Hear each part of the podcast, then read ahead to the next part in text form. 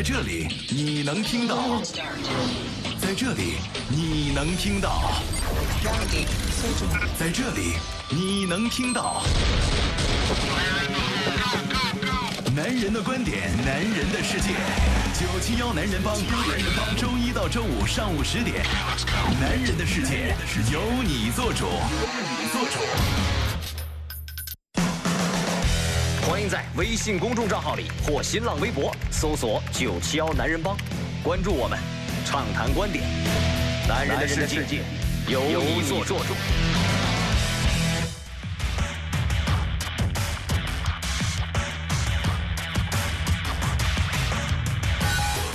北京时间的十点零二分，欢迎各位继续关注飞扬九七幺，这里是男人帮，我是海峰。我是银行，各位好，我是周航。今天是十一月十六号，周五。首先，我们一起来关注一下全天的天气。来看一下黄色的火警预警信号呢，依旧是生效当中。发布区域是全市陆地。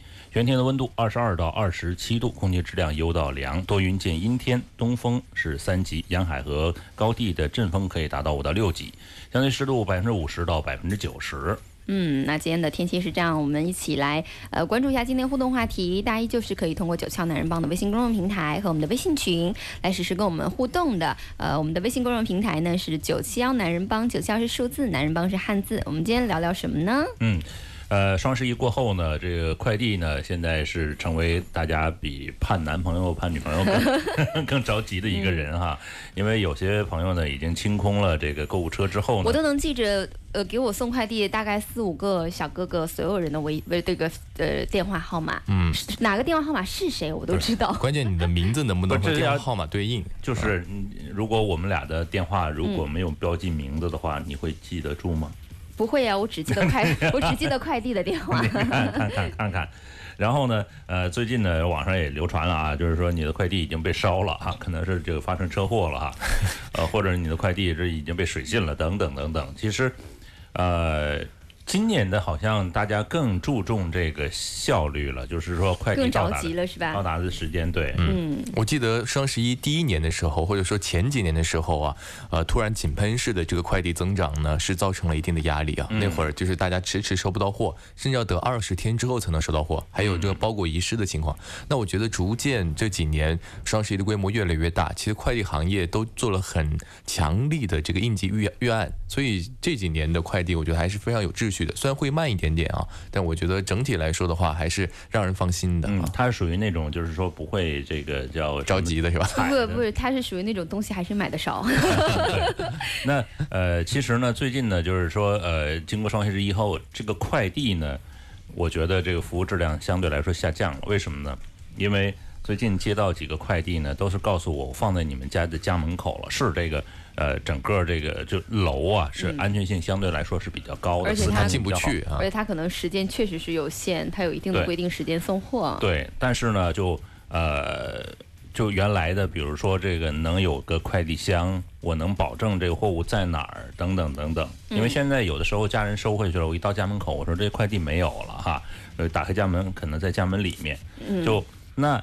我就觉得这个快递小哥虽然是时间紧，但是你放在家门口，这不是一个好的一个，呃，叫他的行为规范，就是工作规范。哎，你有不见了的快递吗？就是显示签收，但是不见了的快递。呃，有过，就是他送到另外一栋楼去了。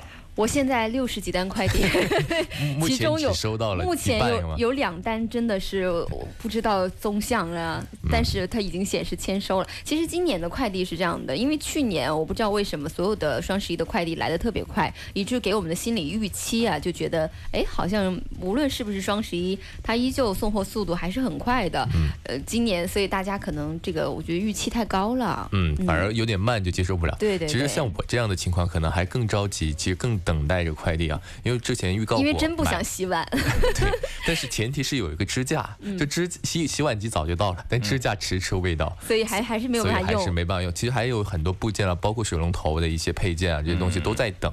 而且我会发现，对比起来，普通的这种呃淘宝上的电商。或者是淘宝上的一些商家，他们的发货选择的快递公司相对会比较小型，所以发发货的速度会慢一点点，不像你像京东啊或者是苏宁啊这些，他第二天就给你送到，让我更加的。望而生叹呐，真是只能看着。所以就是说，关键是现在正在听节目的小伙小伙伴们，如果要是前几期并没有听我们节目的话，其实根本不听不懂他在说什么。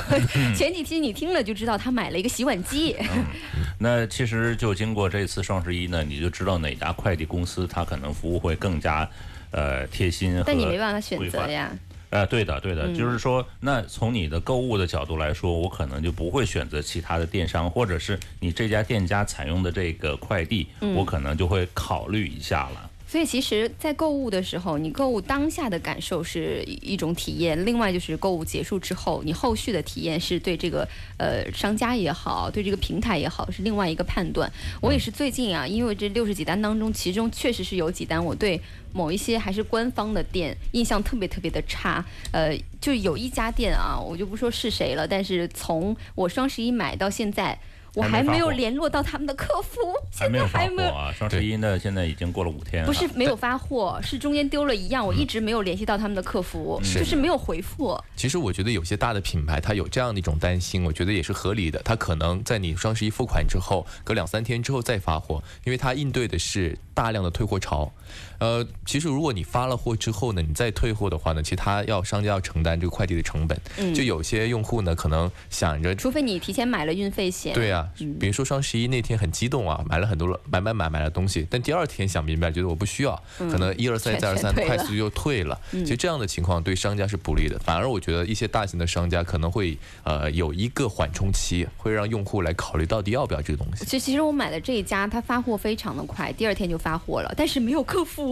到现在我丢那一样东西，我还没有问到，就是没有一个正常的人类回答我，都是机器，都是机。其实我一直很想问一个技术性的问题，像这种官方的旗舰店啊、天猫店什么的，他们是不是不 care 有没有差评啊？呃，其实当然在乎了，他肯定是在乎的，因为如果你找他的相关的这个售后，如果没人回应的话，其实你可以让天猫平台他来出来仲裁。其实他其实还挺担心这个的。天哪，你就是网购小专家呀！对这个，其实我们的帮主也知道，就你不知道。对的，这因为之前呢，我也就跟平台联系过，平台其实处理的是还是蛮快的。一般他是说一个工作日两个工作日，但是一两个小时之后，他就可能给你一个答复了。唉。长叹一口气，让我冷静一下。呃，券也没领到，然后，然后买东西还丢。对，所以呢，那呃，就是说这次快递之后呢，给各位的一个感受是什么样子？各位可以吐下槽，当然也可以说一下，也可以点下赞。对，因为有一些大的这种平台呢，它确实是要跟你真的电话联系。关键是有一些放在你家门口啊，然后还在你那个短信后面说，给我给我给我五星点赞，给我五星好评。呃，而且其实这次快递可能也有小伙伴想点赞的是。出乎我们意料的，有一些货到的非常非常的快，是吧？嗯，所以大家都没来得及退哈。对，我还没来得及跟他抢券呢，货就已经到了。大家可以通过九霄男人帮的微信公众平台和我们的微信群，或点赞或吐槽，说一说双十一之后的快递和之后的客服啊，大家可以来留言跟我们实时互动。接下来一起听首歌，周杰伦的《迷迭香》。一首歌曲过后呢，我们进入数码坑，我们稍后见吧。欢迎在微信公众账号里或新浪微博搜索“九七幺男人帮”，关注我们，畅谈观点。男人的世界由你做主。从睁开眼睛的第一刻，你就被数字包围。今天最高温二十六度，最低温二十一点三六，那指的是上涨百分之一点五三。为听觉化繁为简，IT 数码控，IT 数码控。来看看数码方面呢，首先来看看这个五摄的手机啊，即将发布啊。诺基亚对，据说这个华为下一代手机应该是四摄哈。那呃，诺基亚呢，首先先超过了这个数字啊，现在是五摄。它现在后面原本觉得特别像几桶几桶的我们的这个麻将是吧？这次特别像蜂窝。呃，其实你说要像蜂窝呢，我忽然想起了一个那什么，想起了一个我们中国的动画片哈。呃，葫芦娃、葫芦兄弟，这不七个兄弟正好吗？七朵花。来看看啊，这个 HMD 这个呃携手诺基亚呢是重回市场，是带来了不少的新产品。但是呢，这些新产品好像貌似我们只是在呃文字端看到过哈，在这个实际的使用当中，好像很少有朋友来。用情怀来购买这个手机，因为价格还是不菲的哈。是这次呢，会在十二月五号在迪拜召开发布会啊，这次也会发布很多产品，我们一个一个来看一看。嗯，那此前呢，这个坊间有爆料说，这个诺基亚呢即将发布一款机身背部有五个摄像头的手机，而这款产品呢也确实，呃，应该是有一场重量级的发布会来发布它，因为呃，到目前为止应该算是首款无五摄的这个手机了哈。嗯，哎，五摄为什么七颗呢？一个一个闪光灯，另外一个是就是备用的，就是那没有没用。哦，就是看着和谐一点，对吧？对对对对，看着这个就是比例上比较和谐。嗯，其实外机身外观的设计跟诺基亚的 X 七其实是挺像的，除了我们刚才讲的这个蜂窝型的葫芦娃的后摄以外。嗯，呃，然后呢，呃，它的这个手机呢是。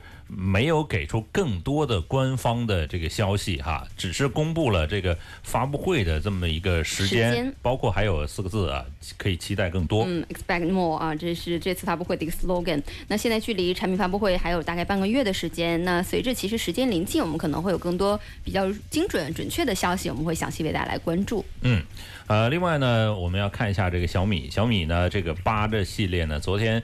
呃，又发布了一款四加一百二十八 G 的一个青春版的叫产品啊，不能叫新，不能叫新机哈。嗯。呃，估计就是看库存，最后合不合吧？就剩这两样了。据称好像今天也开始开卖了，好像今天上午十点可能就开卖了哈。那呃，这个另外小米的这个新的一代算是嗯，也不算旗舰吧，叫 Mix 三呢。你要算算是旗舰的话。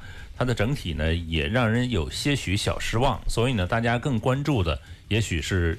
呃，它的下一代产品就小米的九了啊。是的，最近其实有很多关于小米九的消息传出来了，也看到很多的渲染图，也引出了大家的好奇。呃，同时呢，也有一些这个科技界的人士曝光这个手机的配置信息。那现在曝光出来的信息呢，就是会六点四英寸的 AMOLED 显示屏，高通骁龙的八幺五零的移动平台，另外六呃八六 GB 八 GB 十 GB 的内存，嗯，内置是三千七百毫安的电池。支持 QC 五点零的快充，后置四千八百万像素的三摄，其中主摄呢是用比较顶尖的索尼的 MX 五八六的传感器啊。嗯，我觉得这一次好像这个五八零五幺八零的这个处理器应该是最重要的一点。八幺五零哈，八幺五零这个处理器，我昨天看了它的跑分，它已经在安兔兔上进行了一个跑分，它的标题就是说比这个麒麟的九八零要高出一大截，它也是。实际上它等于是下一代了，对不对？半半代吧，反正麒麟一直是高呃不是早半代出来，就他们俩就是互相的就呃下一代不不是同场竞技，好像每次都是这样，每次各个产品就半年的期限来增长自己的实力啊。那这次它也是呃给我们看的非常吓人的一个数据啊，在跑分方面呢，现在是所有的现款的机型当中都没办法和这个 C C P U 进行对比啊。所以未来小米九可以匹配这个高龙呃八幺五零的处理器的话，我觉得应该是一个很大的亮点，是否能首发？看能不能小米拿到啊？哎，高龙这个简称挺好，高通骁龙 高龙 可以。呃，另外呢，它的屏下指纹识别，包括无线充啊，还有五 G 啊，估计都是要在这个手机上来加持哈。但是哈，我还有点这个疑问啊，就是说八幺五零到目前为止呢，它虽然是跑分，但是呃，我看另外的这个消息也说，就是说整个架构是出来了。它的良品率会是怎么样？小米会不会，呃，就会跳票？比如先发布，然后呢，包括三星。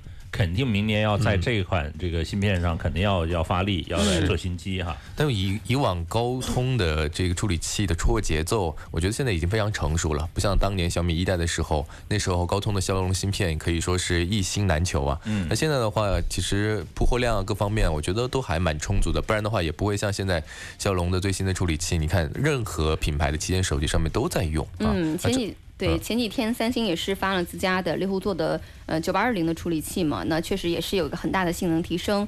呃，就是八幺五零呢，就会可能是在它之后出来。其实八幺五零骁龙的每一次处理器，唯一尴尬的点就是都会稍稍晚那么一两个月、两三个月的，以至于大家可能对于呃这个新机就没有说像那么期待了啊，像曾经觉得它那么期待。那这一次呢，那可能这个处理器也会在这个猎户座之后出现。嗯，呃，那不管怎么说，它的这个外观呢，其实还是让我关注的。网上的这个爆料呢，是这个参数的爆料啊，有很多朋友就做了一个什么呢？做了一个叫。呃，自己的一个概念的图哈，我不太相信，他只是把那个刘海呢缩小了那么一点点。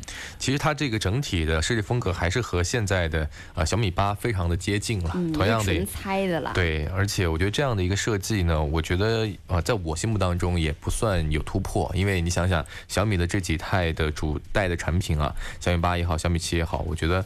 小好像没有小米七是吧？没有小米七啊，没有小米七啊。这几代的这个产品，我觉得其实在外形方面缺乏新意，它其实不如它的对手华为或者是 OPPO、vivo 在设计方面更加有亮点。嗯，我不知道你们有没有认真的看它的跑分啊？它的跑分其实，在成绩上面，呃，就比 A 十二的性能其实已经非常接近了，但是好像它的。处理器上面就是 CPU 的跑分上面好像比 A 十二还是会逊色一点点啊。呃，GPU 的成绩就是高于 A 十二的。那 A 十二已经出了，你想，等，八幺五零出来的时候，嗯，A 十二已经是半年之前的产品，而且你现在看最新的前段时间发布的苹果的 iPad Pro。全新的那个用到的是 A 十二 X 的芯片，是那个芯片就非常厉害了，它比 A 四 A 十二还要强大。其实我觉得挺好奇，就时差一个月时间，他们就又升级了半代产品。然后那个芯片，它当时用在这个 iPad Pro 上面也是。啊，表示呢，比现在市面上主流的笔记本产品要好于百分之九十，就是百比百分之九十的笔记本产品要更加性能优良，就仅仅是通过它那个 A 十二 X 的芯片，不管是图形处理呀，还是啊在各方面的性能，我看在发布会现场，它竟然演示了去玩一些大型的三 D 游戏，包括我们很熟悉的篮球的 NBA 的二 K 的那个游戏，包括像 Adobe 公司的呃 PS 的这个绘图软件啊、视频软件，它都能够在这个平板上使用。其实那台那那台芯片确实。非常所以我十分怀疑它是不是后面手里藏着四个 四代四代的芯片，早就研究好了。其实这样，从商业角度来说，它应该是就是说叫稳操胜券，之前应该是有慢慢按照这个商业节奏来发，然后呢不断的来修正自己的 bug。对呀，不可能在一这一个月就研究出来这么多东西。刚才二位说的这个芯片的问题，其实安卓的这个呃主流用的这个骁龙的芯片哈，和这个苹果的这个 A 系列的芯片。咱还不能放在一起比，为啥呢？价格还是不一样的。虽然是在呃，就时间这个这个这个呃平面上是一样的，但是整体价格来说。呃，用这个安卓的，用骁龙的安卓的机器和这个苹果的机器价格，但你要看搭载。目前的消息传出呢，是这次首搭还是三星的？如果是三星的一万多块钱的那一台手机搭载关键是你买吗？没人买呀。你无论买不买，你要这样比的话，价格差不多了呀。嗯，所以说完了，最后是小米的错，小米把价格拉低了，拉拉低了。是。呃，另外呢，咱们来看看什么呢？中国移动啊，有一个呃自己的这个叫什么呢？就是说，呃，中国移动来推出的手机叫 N5 Pro 啊，算是一个自有品牌的手机。那呃，来看看它的这个参数啊，配备6.2英寸的刘海的全面屏，然后呢，售价区间呢是一千五百九十九到两千零九十九这么一个价位区间。呃，然后呢，它支持是什么呢？叫全像素双核对焦的一个技术哈。后置采用了一千二百万加五百万像素的双摄，然后传感器呢是呃一点二八 UM 像素啊，那它的这个呃感光的单元呢是两千四百万，采取了一点八的一个光圈，前置是八百万像八百万的广角的一个镜头，支持自动的美颜。另外呢，它是这个呃是配备了高通的这个处理器啊，但是没说说哪一款？对，是六系列的，但没说是哪一款啊？六六零。啊，太低了吧？它多少钱呀？你看看。然后呢，它支持叫 Vol LTE 的高清的语音，包括视频的通话，然后采用了是这个呃全高清的一个全面屏了哈。嗯。电池容量是三千三百毫安，支持十八瓦的快充。觉得每一条数码的消息最后都要加一句，都怪小米。就是原本觉得这个价格还是挺划算的，比较低的一个价格啊。但是有小米存在，也也好像也没觉得到两千零九十九有多低，一千五百九十九有多低，就还好吧。我觉得还是高了一点点哈。就还是小米吧。因为它的自有品牌的手机呢，呃，有的时候呢是叫呃和这个套餐是捆绑在一起。它这个典型的叫做买。话费送的送的手机啊，所以的话，充两千零九十九话费送 N 五 Pro 手机。而且其实中国移动作为一个通信运营商的话，它做手机做硬件呢，其实也没有所谓的这个硬件的。工厂，它其实也是找别人代工了。是，在设计方面可能也是那种通用开模的一些呃设备，所以的话有什么用什么。对，所以真的就是仅仅是存在于就是它的用户啊，可能就作为一个福利送给大家。评价就是一部机器，你要说心意的话几乎没有。是市市场上主流的所有机型加在一起啊，中端手机加在一起，嗯，然后一除这个数字哈。也就是说，可能刚好我是中国移动的客户，我刚好想要充两千多块钱的话费，刚好就送一台手机，刚好就送送台手机，凑合着用吧。对对对，啊，这个是中国移动的 N 五 Pro 手机的首发。另外呢，看看今天三星的消息啊。嗯，呃，上周呢，三星呢是展示了可折叠手机的，也不叫圆形了，就是平了哈。嗯。呃，那它当时展示的时候呢，是一款手机，但是没有定型号，只是为了展示屏而做的哈。是的。这款手机呢，展开之后呢，可以达到七点三英寸啊。按照目前的手机屏幕尺寸来算呢，这个算是一个小平板的一个大小了哈。嗯。那呃，如果想要更极致的一个屏幕体验啊，就而且还能便携，那呃推出平板是不是大家会觉得更好一点点？那三星呢，其实呢还是真有这个平板哈。外媒的报道称呢，三星已经申请了相关的专利。嗯，从专利的描述来看呢，应该是可折叠的平板电脑。其实呢，它这次可折叠的方式是它这次专利可能比较亮点的地方啊。它就是折叠的方式，一一是。呃，折两次就变成一个大屏，一个小屏。嗯，要不然呢，就是折三次啊，就变成这个更小的一个可携带的这样的一个产品。所以就是。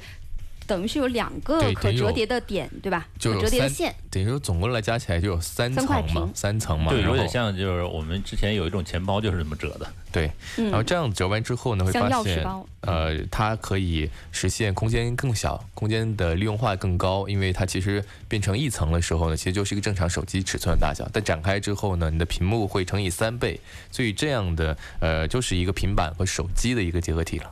哎，我好期待明年这个手机上来，不知道三星这折叠手机能不能成功啊？我们期待明年它的到来市场吧。但会不会很厚啊？嗯，厚是肯定会有的，有点像板砖啊，拿在一块手上，而且肯定重量也不轻啊。嗯，还有一个担心就是原来是一块电池，现在是三块，而且这个没有办法套手机壳了，我可爱的手机壳们怎么办啊？而且它可能我们怎么那么多而且？它的 这个手机，我觉得电池都是安放可能不简不仅仅简单，就是放在三个地方，可能它放在当中的一个地方，另外两边变得轻薄一点点，也是有可能的，就相对好折一点，是吧？嗯，其中有一个是负责重量的这个是。这一块，它其实只要保。证重心居中就行了，对吧？嗯，这个就是三星这一次可折叠手机的一些新的消息啊。嗯，啊，另外来看一下微信公众平台啊，看看有朋友们就是对我们这个话题呢是怎么说的。有一朋友呢直接上了一个图哈，呃，是就是双十一购物到现在还没有发货，呃，当然是小米的。他说这是小米是套路啊，是让大家买不够发货，等你退货。哎，我之前还真退了小米的一款手机哈，嗯，啊，一点儿不没后悔。因为它后来出了乱七八糟的八 各种各样的型号哈，让我对八这代产品还是有所质疑的。好，马上是一段广告时间了啊！广告过后呢，有更多汽车和数码的消息等着大家，我们稍后再见吧，一会儿见。在这里你能听到，在这里你能听到，在这里你能听到。男人的观点，男人的世界，九七幺男人帮，男人帮，周一到周五上午十点，男人的世界由你做主，由你做主。欢迎各位继续回来，这里是男人帮，我是海峰，我是尹航，各位好，我是周航。嗯，我们今天聊的互动话题呢，是聊一聊双十一过后我们的物流跟快递啊，包括客服这些后续的话题。那可以看看我们微信公众平台上大家的留言。嗯，另外一个朋友说了，说呃，今年十多个快递全到了，比平时还快啊。以前发过，包括这个运送时间都很久啊。所以呢，这次双十一呢，比平时快两天到。其实呢。呃，有的时候我们购物呢，是恰巧买到的这个东西呢，就是在周边仓，比如说在佛山，在哪儿，就是很多仓库啊。嗯，其实包括深圳本地，它有一些这个一天就是可以到，甚至呃早晨呃到下午就可以到的哈。等于同城送达了。是，我觉得快递呢，其实还分两种啊。比如说我们经常买的这种家电啊，它会有这种仓储。啊，就是大型的这个电商平台，他们肯定发货很快，这是随着现在电商的进步，呃，一定是一定的事情。那还有一种就是小型的这种商家，他还是可能要依靠这种呃物流公司或者说是一些快递公司，他们会比较慢，但我也是能够接受和理解的了啊，毕竟你不可能指望所有的人都是店那么大，发货速度那么快，是吧？可以有有那么多的成本，他毕竟他可能还要节省成本啊，或者说是选择一些相对来说慢一点点的，但价格便宜点的快递公司。嗯，那我们今天科技方面最后一条，其实跟这个快递还有一定的关系啊。我们来看看京东的一条消息。呃，京东获了全球首个省域无人机物流经营的许可证啊。嗯。呃，这是这个叫呃中国民用航空西北地区管理局向京东集团呢，呃旗下的西安京东天虹科技有限公司呢是颁发了民用无人驾驶航空器经营许可证，明确将物流配送，呃叫县试点企业哈，那内容是纳入了这个业务是纳入了企业的经营项目。那呃，我现在其实就有疑问了，它这个呃无人机的一个派送，是不是最后那几米还是得有就快递员来做一个分发？是，无人机不可能就停悬停在你们家窗口敲敲门敲敲窗户。也，嗯，我窗也得有人啊。对啊，对。放阳台上。对，它肯定还是会有一个具体的地理位置啊。我觉得这个其实呃投放和这个接货的这个固定的位置肯定是要。设计出来，不然的话没有统一的标准，可能也会有一定的危险。但是究竟是这个快递员最后去收接，还是这个顾客去收接？其实我觉得都应该可以吧。我觉得顾客直接去收，我觉得问题应该不大。那不是给我们制造了很多麻烦吗？那你不需要？你觉得快递员会更方便吗？对呀，你以前是送货上门，现在我要走，我最后走那个最后一公里呀。嗯。但是这快呀，你可能现在下单十五分钟就收收过来了，快递员还没有十五分钟到呢。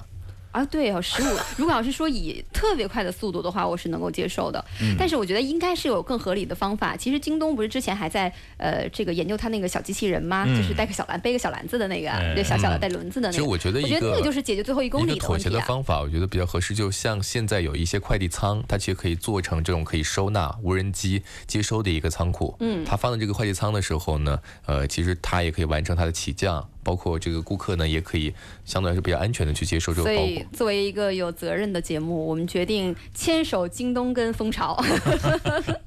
京东蜂巢本来现在好像关系就挺密切。牵手成功啊！好，那我们来说说汽车方面的消息。今天数码控的全部内容就是这样了，看看汽车方面的最新新闻。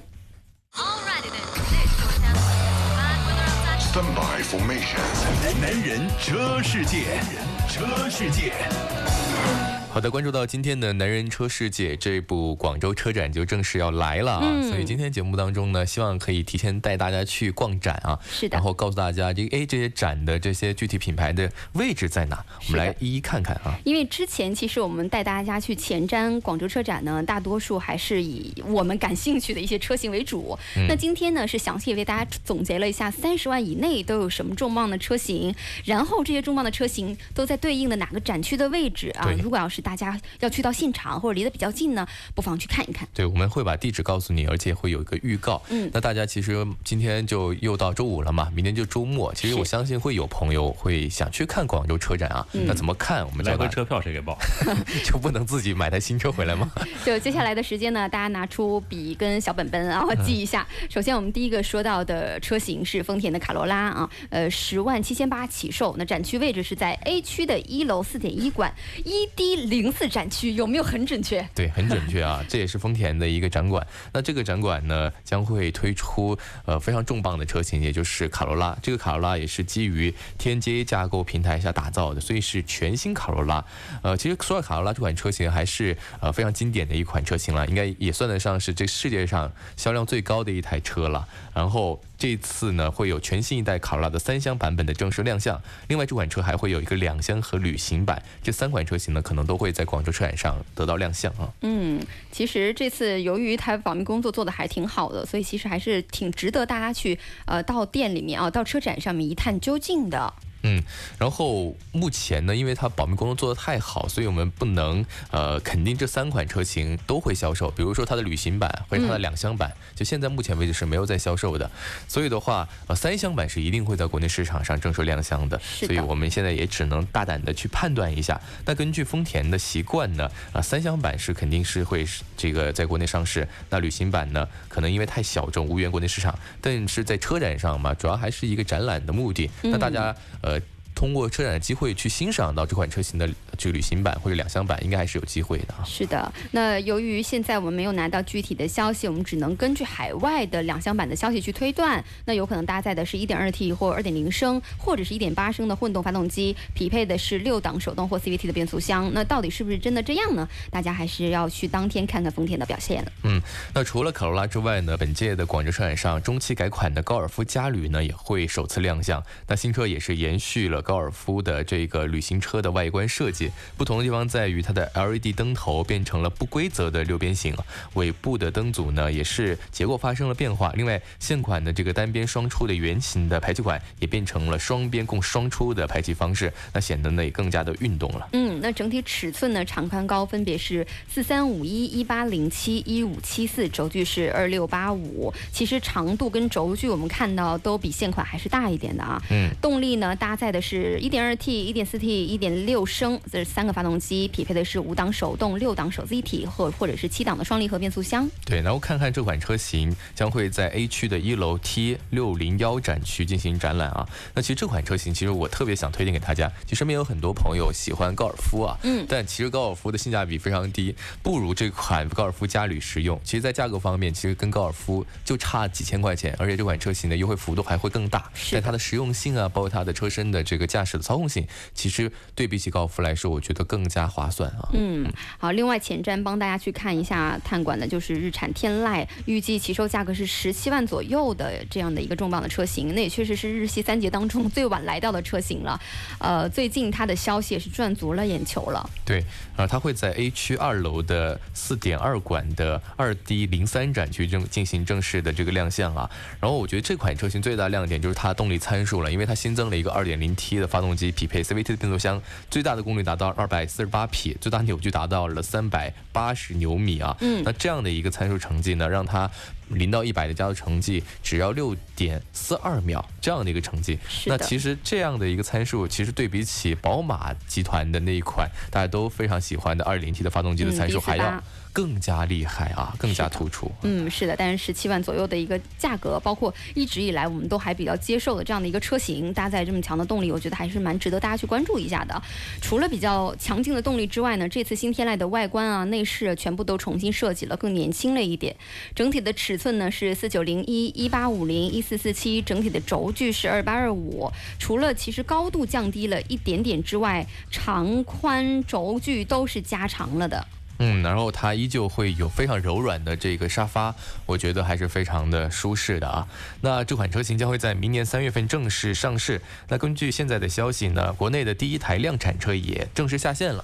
那证明这款车的一装一些试装啊，包括可能先运到各地四 S 店的一些呃这个叫做展车啊，都可能已经在路上了。嗯，是的。另外一个，其实最近我们特别常关注的一个车型啊，是呃丰田的亚洲龙。这次也看到预售价格是二十。十二万起，在展区 A 区的一楼四点一馆 ED 零四展区，这次除了在本本次的广州车展上亮相之外，其实它定位可能会比凯美瑞略高一点，也会取代现在皇冠的位置。之前我们一直在讲说，是不是皇冠要没了啊？它成为丰田的全新旗舰了。其实是呃，他们会共共同在卖啊。对，共同，因为这款车型昨天是正式的呃亮相上市了，所以呃不正式亮相还没上市啊。那这一次呢，如果你对这款车型有兴趣的话呢，其实在广州。车展上可以第一时间了解到它的相关情况。那我们看到这款车型目前从昨天它正式亮相的相关的参数来看，会有这个2.5升的燃油版和2.5升的混动版本。那参考凯美瑞的2.5升的发动机的参数来看呢，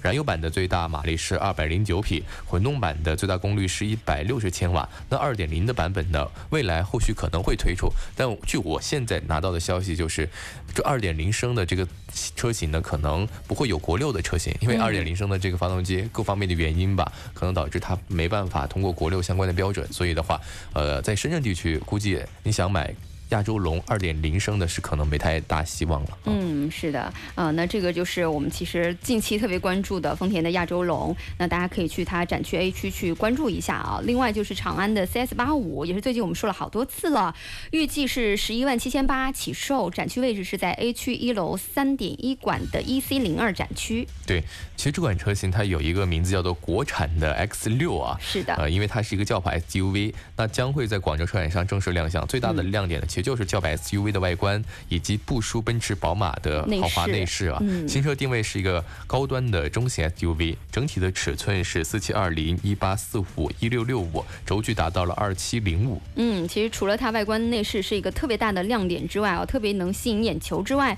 这个车搭载的是一套二点零 T 加上八 AT 的动力系统，也是它的亮点之一。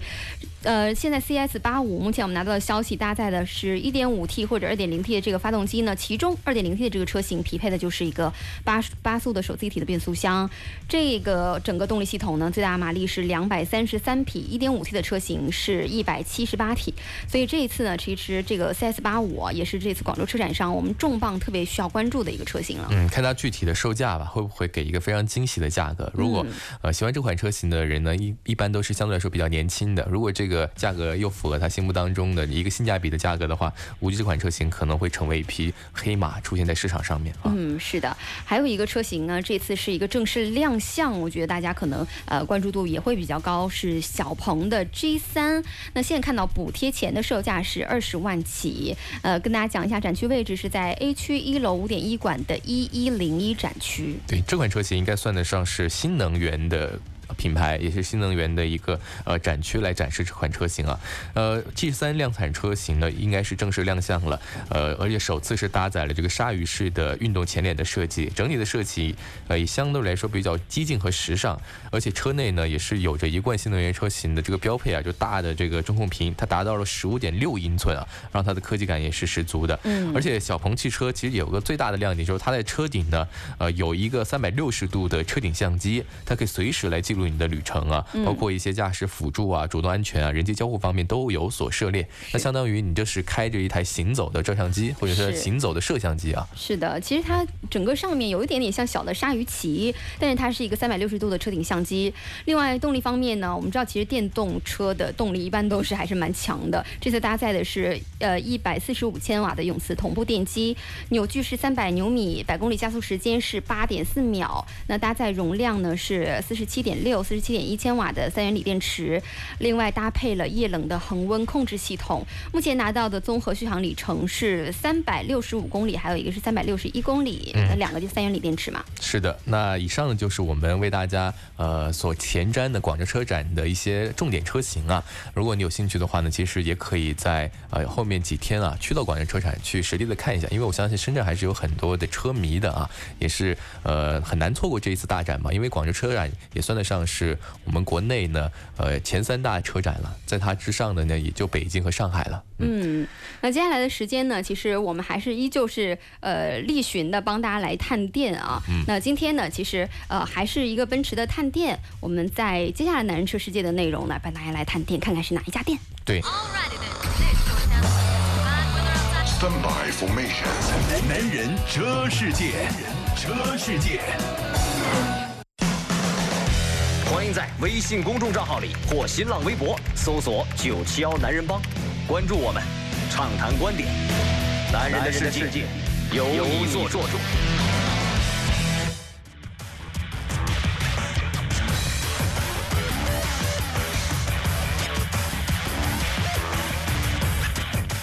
好的，那接下来呢，我们带大家去探店啊。这次依旧是来自奔驰品牌啊，这次是仁孚奔驰的呃詹斌詹经理啊。詹经理首先和我们打个招呼。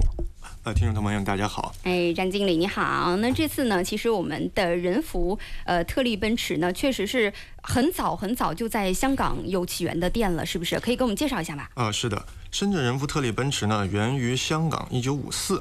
它是成立于呃，在一九五四年的话呢，在跟香港的奥托华尔夫公司、跟德国的奥托华尔夫公司的话呢合作，呃，共共同的经营奔驰业务。目前的话呢，是港澳的独家的奔驰的代理经销商。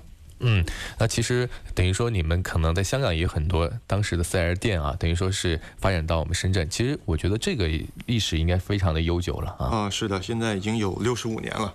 所以其实呃很早就会有一个全球化的概念在你们店里了啊。是的，是的。嗯，呃，那如果要是就是大家想要充分感受他们品牌的魅力的话，其实对这种这种全球性的比较有形象标准的这种店，我觉得还是比较能够感受到的。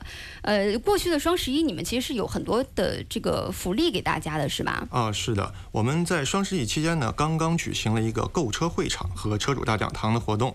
车主和小朋友呢，不仅看了精彩的表演，喝了五星级的下午茶，而且学到了一些汽车内容中的知识。更有我们送出的北京旅游大奖以及货真价实的一个奖励。嗯，但是我们错过了，所以接下来还有什么活动可以跟我们介绍一下吗？呃，没关系的，在十一月三十号呢，我们也会邀请我们人福的车主呢，参加位于珠海国际航展举行的最强奔最长奔驰车队的吉尼斯挑战记录。嗯，这个记录的话呢，目前的保持者呢是在荷兰，他们有三百二十三辆奔驰的话呢，组成了一个最强车队。我们呢，就要在十月三十号呢打破这个记录。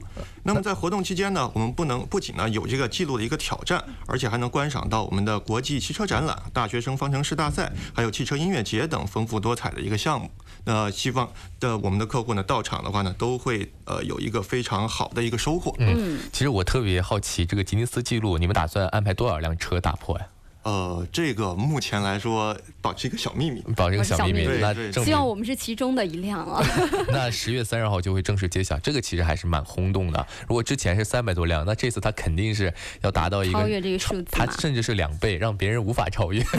而且其实你如果真的想呃对这个奔驰的某一个车型感兴趣的话，通过这样的就是活动的方式去深度体验某一个车型，是比你平时稍微去试驾那么几分钟会更能感受这个车型的魅力。那我好奇打断。问一下，它是什么车型呢？是统一车型，还是所有只要是奔驰车就行？只要是奔驰车都可以。哦，那你就为我们介绍一下现在比较火的这个 C 级车吧。呃，可以的。那么这款车型的话呢，光在十月份下旬呢进行了一个改款。那么 C 级的一个口号呢叫“成就人生主角”。嗯。那么这款车型呢是专为咱们的一些时尚的都市精英打造的。那么可以说的话呢，全新的车型的话，处处都是亮点。新款的 C 级呢搭载了全新的十二点三英寸的液晶仪表盘，那么以及十点二五英寸的液晶主屏幕，并且带有全新设计的 Command。信息娱乐系统，那么这款呢是全触摸操作，支持多点触控，跟咱们的智呃智能手机是一样的。那么它同时也支持呢手机互联、手机映射、导航等功能，同时搭配了我们最新的四十八伏电机系统的轻混合动力的发动机，以及自主研发的九档变速箱，给驾驶者呢带来一个前所未有的驾驶体验。哎，我特别好奇，就这次的改变，就是加入这个四十八伏的轻混的电机，它会有什么样的优势呢？呃，四十八伏电机的话呢，呃，可以说的话呢，只用了百分之三十的一个成本。达到了一个百分之七十的一个高压混动的这样的一个效果。嗯，可以说的话呢，这装备了这款发动机之后呢，咱们在车辆在油耗方面的话，可以至少有百分之十四以上的一个油耗的一个节省。同时的话呢，因为加入了这套四十八伏的一个电机系统的话呢，车子呢在起步过程中呢会更加的平顺，同时也更加的安静。哎，我特别好奇啊，就是因为现在大家有用这个电瓶嘛，有可能会亏电。那四十八伏这个车会存在亏电的问题吗？呃，这个是不会的，因为的话呢，咱们的四十八伏系统的话呢，它可以在行驶中以及空档滑行中呢，这个车载的电机会自动的为咱们的车辆的一个电池进行充电。那么平时的话呢，是不需要就是进行一个特别的一个维护的。嗯，所以我们之前其实也聊说，这个燃油经济性跟动力方面总是有一个矛盾啊。这次也是给大家一个解决的方式了。是的。另外一个，其实我们最近也是比较关注，也卖的特别好的，就是长轴距的 GLC 这个 SUV 了。嗯，能给我们介绍一下这个车型吗？呃，这款车型的话呢，刚刚在。今年的十月下旬呢，也是进行了改款。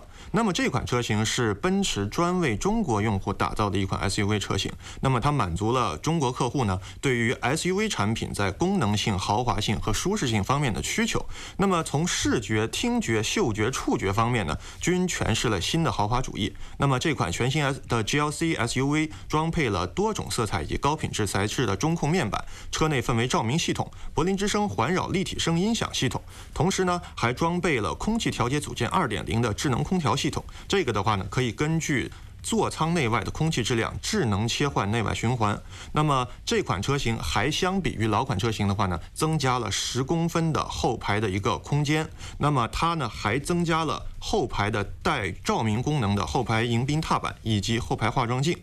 这些的话呢，都是对于这咱们这些就是中国的这些消费者，对于比较关注后排的空呃，就是用户来说的话呢，是一个非常好的一个体验。就我们中国特供的一些配置是吧？是的。呃，如果你想要了解更多的车型，包括优惠，那也可以关注他们的微信公众号“深圳人福奔驰”，或者是拨打深圳人福特例的专线四零零八三三一九九三四零零八三三一九九三。今天我们特别感谢詹经理来到我们的直播间，谢谢。谢谢。